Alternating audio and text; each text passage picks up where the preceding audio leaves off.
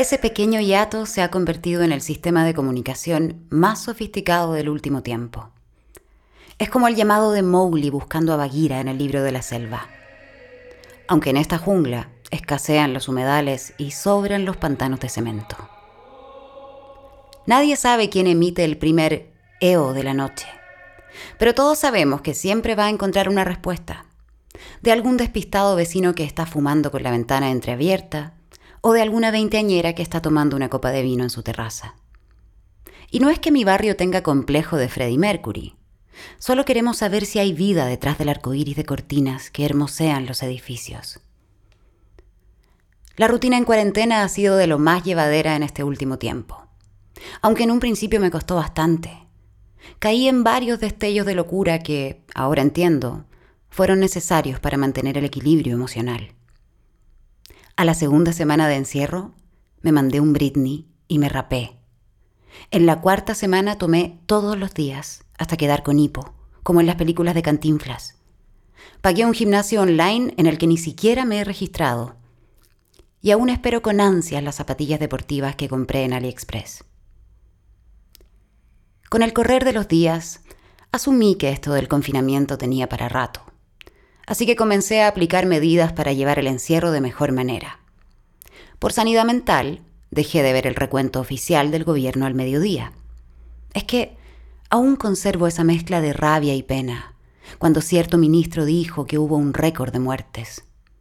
No sé en qué punto este gobierno piensa que morir es un deporte, pero desde ese día no veo canales nacionales. También me compré un par de libros de Díaz Eterovich. La docena de hojas que leo al día me hacen imaginar las intrépidas aventuras del detective Heredia, con quien me siento plenamente identificado. Hago ejercicios por Zoom dos veces a la semana. Debiesen ser tres, pero mi amiga Marce tiene esa manía de hacer clases los sábados a las nueve de la mañana. Y es que si me dan a elegir entre subir cinco kilos en pandemia o dormir dos horas más un sábado, la Marce pierde la batalla por goleada. El último mes comencé a ocupar el balcón del departamento más seguido.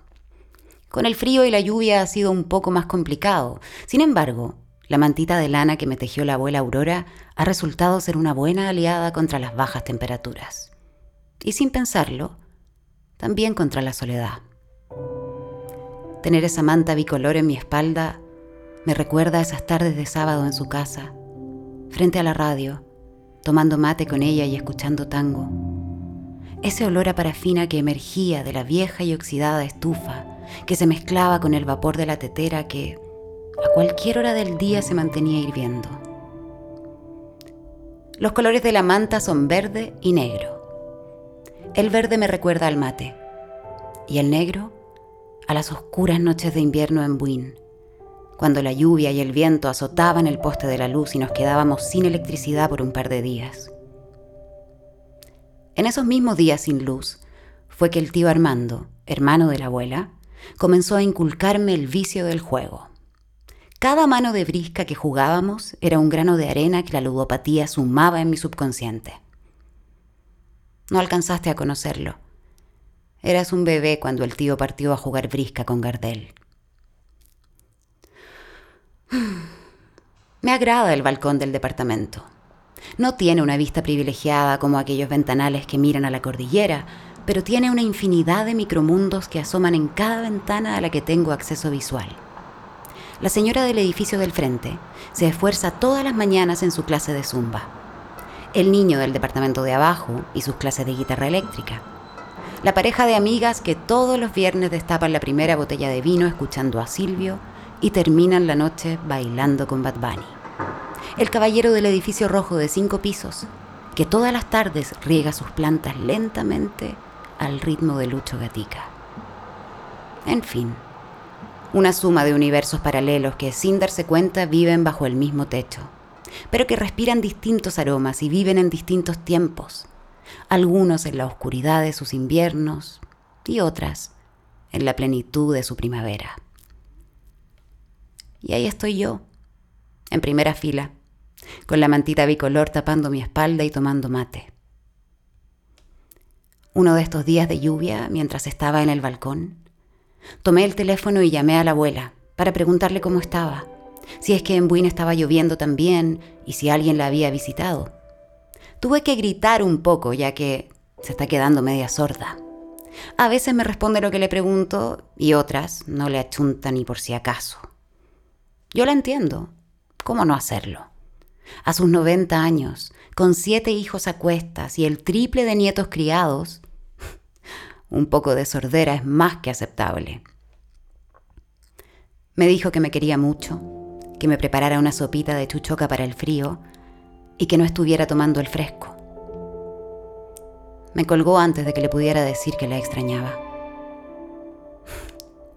Si me viera Aurora sentado a la intemperie, de seguro pondría el grito en el cielo y me llevaría de una oreja a la cama. Me dejé barba. En un momento pintaba para bien, pero ahora que ha crecido más, me hace parecer al náufrago. Pero en el final alternativo, donde no lo rescatan. Hablando de eso, también tengo un Wilson. Así le puse a mi guitarra. Durante las primeras semanas no la consideré mucho, solo la toqué un par de veces, pero ahora está dentro de mis prioridades. El brillo de su negro azabache y sus cuerdas plateadas me miran coquetamente todas las tardes mientras trabajo remoto. En cada pausa que tomo entre los inventarios y las ventas está ella. Me es inevitable tomarla y tocar una canción. Alguna de los bunkers o de Audioslave. Pero en los últimos días de lluvia en Cerati han caído todas las preferencias. Es que para mí Gustavo es sinónimo de lluvia. La lluvia y Cerati son como la coma antes del pero, la primera con el embrague, la ensalada chilena con el pastel de choclo. He llorado poco, pero sí he extrañado. Tanto así que la nostalgia se ha vuelto mi consejera.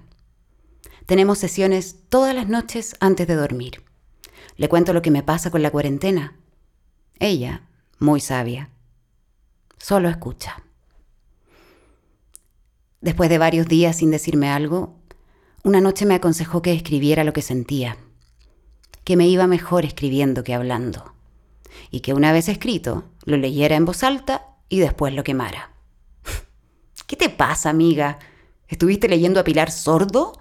Le pregunté efusivamente después de escuchar aquel consejo. No hubo respuesta. Su sabiduría fue más grande que mi hostilidad. Después de un par de minutos, a regañadientes, le encontré razón y escribí. En un principio no sabía a quién iba dirigido, pero cuando cerré los ojos y dejé el raciocinio de lado, supe que era para ti, hermano mío.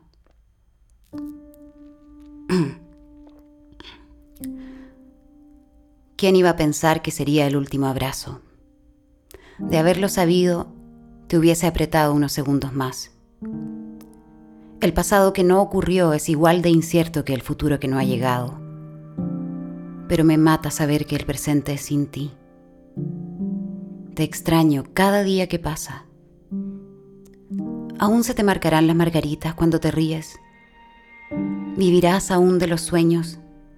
Seguirás teniendo ese don no lo sé, pero ruego que sí.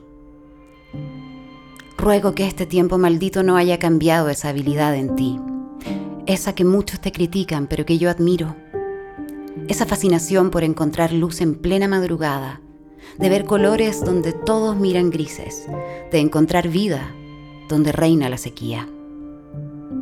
Envidio la segunda mirada que le das a todo, esa que abunda en lo emotivo y escasea de pies en la tierra. Por eso también te extraño. Creo que ambos necesitamos la dosis del otro para mantenernos en equilibrio. ¿Seguirá siendo tu abrazo la cura para mis noches de angustia? Espero que sí, porque yo ya no aguanto vivir sin uno de esos. Postdata, te extraño. Llévale un pastel a la abuela.